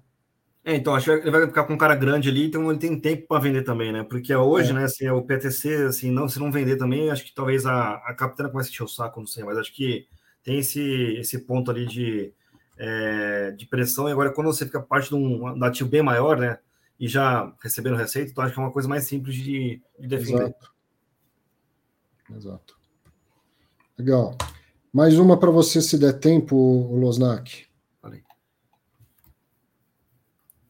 Ah, eu pensei que eu tinha favoritado. Mas foi alguém que falou o seguinte: então me fala aí, o que, que você anotou quando comprou o HGPO, que ele quer anotar também. Cara, tem uma apresentação aqui, era. Era como que chama? Era ativo bem, bem localizado, né? Assim, é, realmente tem o também assim, ele tem um capex muito grande também que, que assim, o, o time de gestão está focado em manter o ativo, mas assim, acho que é atraente, né, para os inquilinos ali era também é, o ativo também acho que assim que era ele tem uma diversidade grande de inquilinos que eu gosto também acho que, que é uma tese na minha visão acho que muito boa né a a Votorantim é relevante mas não é um vamos dizer, uma coisa que me preocupa muito e a capacidade de conseguir repassar preço ao longo dos últimos oito anos né que eu tô com ele sem grandes problemas tá? acho que até surgiu né aquela notícia ali da Nelfit que acho que da Bloomberg né que ele é o mais caro de São Paulo, então acho que é um marketing, entre aspas, né, assim, acho que positivo ali. É, não cresceu né, de maneira maluca, né, porque também é fundo passivo, então não conseguiu crescer ali. E, e também acho que assim, não se alavancou, tá? tá acho que é, assim, acho que o, o, grande desafio do HGPO, tá, acho que nos próximos anos, né, assim, vai ficar pronto aqui no Union Square, né, é, o do ativo do PVBI, né, a, a, a RBR também está fazendo ativo na IAIA também que é perto, assim, acho que é, hoje você não consegue mais colocar um prédio grande aqui na, na, na Faria Lima, né, Itaim. Então, agora esses prédios mais nichados ali, né, de andares pequenos, né, que deveriam competir ali com o HGPO ali, é, podem surgir, né, com desconto, não sei, ali, são um pouco mais agressivos para tentar roubar inquilino. Então, acho que, assim, esse é um risco do, do, do HGPO, na minha visão, acho que nos próximos anos ali, mas a localização permanece boa, é, o time de gestão permanece focado também em em gerar valor para os lojistas ali, para os inquilinos, né? Então acho que é, assim, a tese é assim, o preço continua subindo, tá? Acho que assim, quem está lá tá, tá bem feliz, então acho que assim, eu não vejo, mas assim, e também quando conseguir manter essa diversificação, né, grande, né? acho que é uma coisa bastante positiva, porque acho que você pensa às vezes, né, um ativo às vezes é muito bom, né, você pensa lá o ativo lá da, da 20, né, do, do Vino ali, né, que a própria 20 está lá, então é um ativo realmente muito bom, mas se a 20 sair, acontece, né, então esse é o desafio, assim, acho que vocês estão um pouco concentrados é um, é, um, é um pequeno problema, né, então acho que a Globo também, né, se ela sair de lá, né, acho que o Vino vai sofrer bastante, então, assim, na minha visão, tem, assim, eu, eu é, assim, você olha também, assim, a região ali, né, acho que, assim, é, é muito boa, né? E a briga que está tendo hoje com o Parede, né, que está no térreo ali, é para aumentar o aluguel. Então, assim, o Parede já sabe, né? Todo mundo sabe que o Parede está lá, né? A Parede realmente virou uma, assim, uma referência. Então, o Parede sair de lá vai ser uma coisa, acho que muito dolorosa para o Parede. Então, é, e, e, com isso ele consegue aumentar preço. Então, acho que, assim, realmente, assim, é um, assim, é uma coisa que eu, que eu admiro muito ali, né? Então, assim, acho que... Mas eu, eu anoto, eu estou em outro laptop aqui, mas eu anoto, depois eu mando, a gente compartilha coisa no, no grupo do... Como chama? do, da turma do fundão ali. Isso. Eu tinha esquecido, coloquei aqui, vou colocar de novo o link para o cara a cara, quem quiser, clica aí, aparece com a gente aqui, faça seus comentários, suas perguntas, uh, inclusive contra o Vigário, você também é bem-vindo ao, ao, ao, cara a cara. Uh, vamos lá, mais algumas perguntas. O Bruno Fontana pergunta para você, Nod se teve alguma mudança em relação aos fundos de pensão investir em fundo imobiliário. Se teve, eu não estou sabendo. Vocês estão sabendo? Ah, é, tinha uma obrigatoriedade de converter todos os ativos né, imobiliários Sim. deles aqui num prazo de 10 anos. Acho que eles tiraram esse prazo ali. Então, não tem mais obrigação. Tá? Mas é. Assim, acho que. É, é eu acho que fundo imobiliário tem uma governança melhor do que realmente você comprar imóveis né, então, direto na, na matrícula. Não tem mais obrigação de vender tudo mas segue a, a, a de comprar novos imóveis. Então, assim, eu, eu acho assim, se, se eu tivesse, né, vamos dizer, uma, fosse né, um cotista no, no, fundo da fundação ali, acho que realmente eu, eu ficaria feliz, né, porque acho que tem mais governança você tendo um fundo imobiliário do que tendo uma matrícula per se, né, mas é, é a vida, né, então acho que assim, a lei vai e volta né, várias vezes, mas acho que assim, é, não é por causa de que a indústria imobiliária vai crescer, tá, essa é a minha visão. Sim. Vou procurar saber. Bom, é, eu, na verdade, eu sempre fui. Eu, eu sempre fui meio, meio cético em relação a essa resolução lá de 2018, porque eu sempre imaginei uhum. que, na verdade, os fundos de pensão nunca iriam investir ou investir em formato pesado, em formato sério, né, digamos assim, é, em, em, fundos imobiliários de varejo, fundos imobiliários listados, fundos imobiliários que você, a gente compra no home broker. Eu sempre imaginei que se isso realmente viesse a se materializar, se esse prazo não fosse dilatado, se a regra não mudasse, etc, etc, na verdade o que eles iam fazer era criar um fundo imobiliário só para si, socar todos os imóveis lá e segue a vida em normalidade. Eu sempre achei que seria muito mais propício disso acontecer do que é, falar, ah, não, agora a Previ está comprando BRCR, agora a, o fundo de pensão da Vale está comprando RBR Properties. Eu, eu, nunca, eu nunca botei fé nisso. Essa revolução tinha duas, duas grandes vertentes. Um, fundo de pensão, vocês não podem mais comprar imóvel a partir de hoje. Ponto. Podem, se quiser, comprar fundos imobiliários e dobrou o, o, a possibilidade, né, o tamanho que eles poderiam comprar. E a segunda é, terão que vender todos os seus imóveis num prazo de 12 anos. Então, pelo que eu entendi, caiu a obrigação de vender imóvel mas talvez esteja mantida a vedação de comprar novos imóveis. Então, eu, eu realmente não sabia, eu vou procurar saber disso. É, também, também em algum, algum vídeo, alguma live, live um aumento, aumento, me cutucou também teria mudado alguma coisa disso. É, eu procurei, eu não achei mudança agora. Nod, essa semana teve o Dia Mundial do Star Wars e a gente acabou de descobrir que você é o Darth Vader, porque o seu áudio ficou é. Eu sou a evolução testado, testado, são os dois, melhorou? Melhorou? Não, é o próprio Darth Vader falando aí.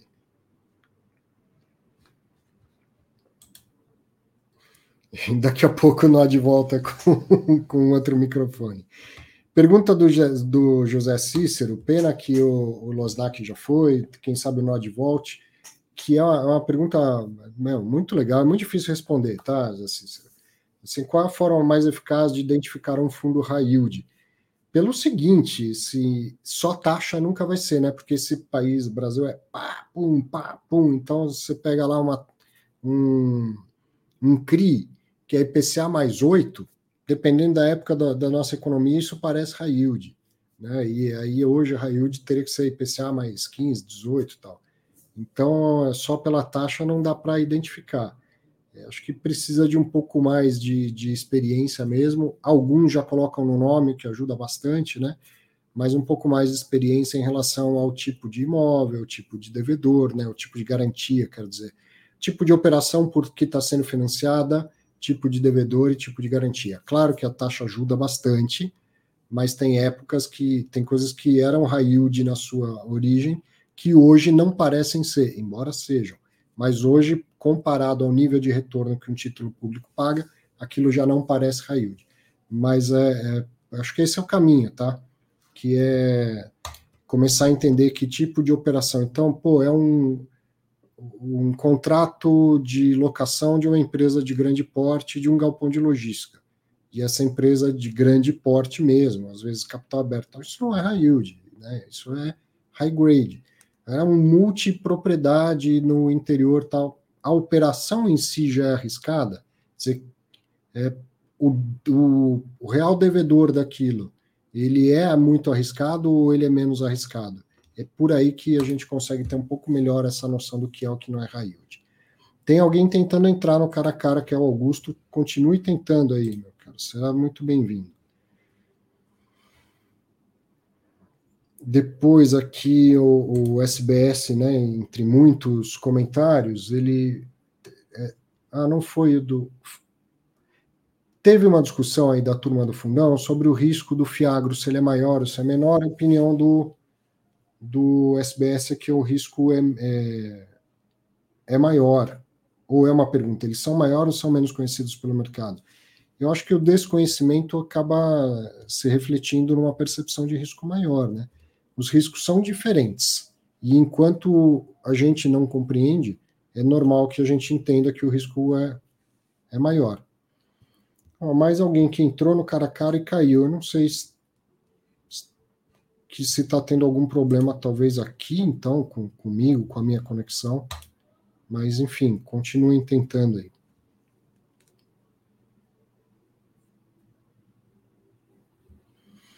Bruno, pô, foi achar uma entrevista para o Heródoto Barbeiro. Foi muito legal essa entrevista, assim, essa oportunidade. Eu sou fanzaço do Heródoto Barbeiro. Há anos e anos ouvinte dele, até hoje ouço. Agora ele está na, na, Rádio Nova Brasil. Sou fanzaço dele. E uma curiosidade, Bruno, logo depois de mim, seguindo o programa, a entrevistada foi a Patrícia Vanzolini, que era na época uma colunista do, daquele jornal da Record. Hoje ela é presidente da OAB São Paulo. E a gente se encontrou nos bastidores e eu falei, Patrícia, você não vai lembrar de mim, mas fui seu aluno. Olha que legal, né? Esse dia foi marcado por muitas coisas para mim, por, por conhecer o Heródoto, estar tá lá com ele e também por rever uma professora que hoje é presidente do AB de São Paulo. Grande Elbert, tudo bem, meu caro? Tudo bom, professor, e você? Tudo jóia. Seja bem-vindo. Muito obrigado, professor. É, minha terceira participação, é, parabéns uhum. pelo trabalho, eu acompanho constantemente, sempre que eu posso, né? Ah, gosto muito de acompanhar-nos ao vivo, é, quando eu acabo perdendo, dá um, uma decepção, como se eu tivesse perdido já almoçava. Já entrou no, no cotidiano do seu programa. Bom, professor Arthur, é o seguinte, eu, bem no início do ano, quando lançaram aquele programa Tesouro Renda Mais, Uhum. Eu estava com uma dúvida em relação se valeria a pena ou não investir nesse título público para o longo prazo. Sim. Houve uma grande discussão a respeito do governo estar tá é, tá remunerando no período de usufruo só com a taxa de inflação, tirando aquela taxa fixa. Uhum. E aí eu queria sua opinião sobre uma conclusão que eu cheguei, particularmente, que esse tesouro não é ah, grande vantagem para o investidor. Por quê? Eu fiz uma simulação em relação à Selic e o IPCA, eu fiz várias simulações, até pelo, pelo site da Quantum, e lá me mostra alguns cenários em que Selic sempre bateu o IPCA, independente do cenário que a gente aplica. Em algum momento tem uma defasagem, as curvas demoram um pouco a se encontrar, mas no período sempre de menos de um, menos de um ano, a Selic bate o IPCA. E dessa forma, a conclusão que eu cheguei, que não seria vantagem eu investir no governo para, num período de usufruo, o governo me pagar somente inflação porque é muito mais cômodo, se fosse o caso, investir com um título com vencimento fixo, por exemplo, 2035, que é o que eu compro atualmente, e no momento do resgate, eu mesmo fazer essa gestão investindo num tesouro Selic, que historicamente não prevê no futuro, bate IPCA. Aí, dessa forma, se são 20 anos de usufruo, eu mesmo poderia fazer essa gestão tendo o mesmo imposto de renda de 15% e fazendo os saques da forma que eu desejar. E ainda com a vantagem de que, dependendo do mês, eu posso sacar menos, e dependendo do mês, eu poderia sacar uma parcela maior, mas com uma, uma sempre com uma expectativa de que a Selic não está de maneira não tem de maneira nenhuma perdido para o IPCA, no caso que inviabiliza o, esse investimento pelo período de usufruto. Uh, então, essa é uma perspectiva. Para quem sabe investir no tesouro fixo, no, perdão, no IPCA principal, o Selic é mais vantajoso no momento de resgate, ao invés de investir diretamente no renda fixa. O lance é o seguinte, o Herbert, o título ele é IPCA mais. Uhum. Entendeu? É, ele tem lá até como regra que ele remunera apenas o IPCA. Só que aí no mercado secundário o mercado pratica um deságio a tal ponto que te leva a IPCA mais X. Uhum. Entendeu? Digamos assim, que se você comprasse o título por mil reais, ele te pagaria. A regra do título é: o governo só paga IPCA. Tá bom, quanto vale esse título? Mil. Ah, tá bom, e se eu, em vez de mil, comprar por 800? Opa, então vou ganhar mais. Certo? A renda é a mesma, eu vou ganhar mais. Então é no deságio que o mercado forja o IPCA mais. Se você entrar agora lá no site, você vai ver essa marcação de IPCA mais praticamente 6%. Entendeu? Todo o seu raciocínio, partindo do, do princípio de que o título apenas pagaria IPCA, seu raciocínio está certo. Afinal de contas, o, o, o CDI, ele é, é, decidido pelo Copom e ele está sempre acima da inflação mesmo, que é para dar um juro real e jogar a inflação para baixo, né?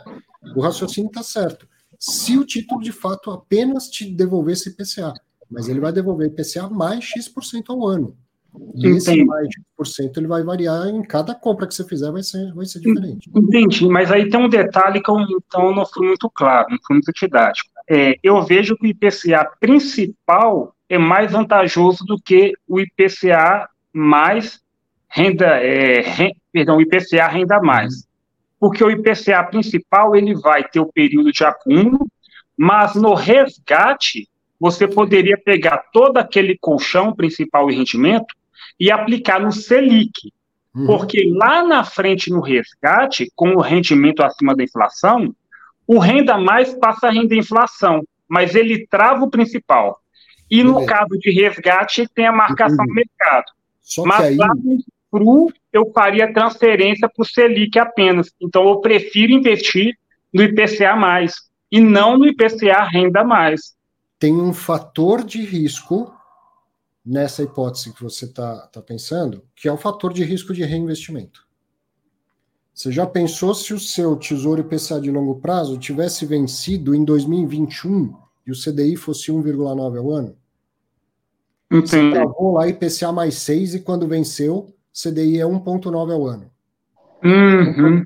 Todo, todo o seu planejamento de aposentadoria foi comprometido. Entendeu? Entendi. É o risco do reinvestimento. Então, o que, que tem de maravilhoso no Renda Mais? Ele indica que a sua aposentadoria é 2040, só que ele vence em 2060.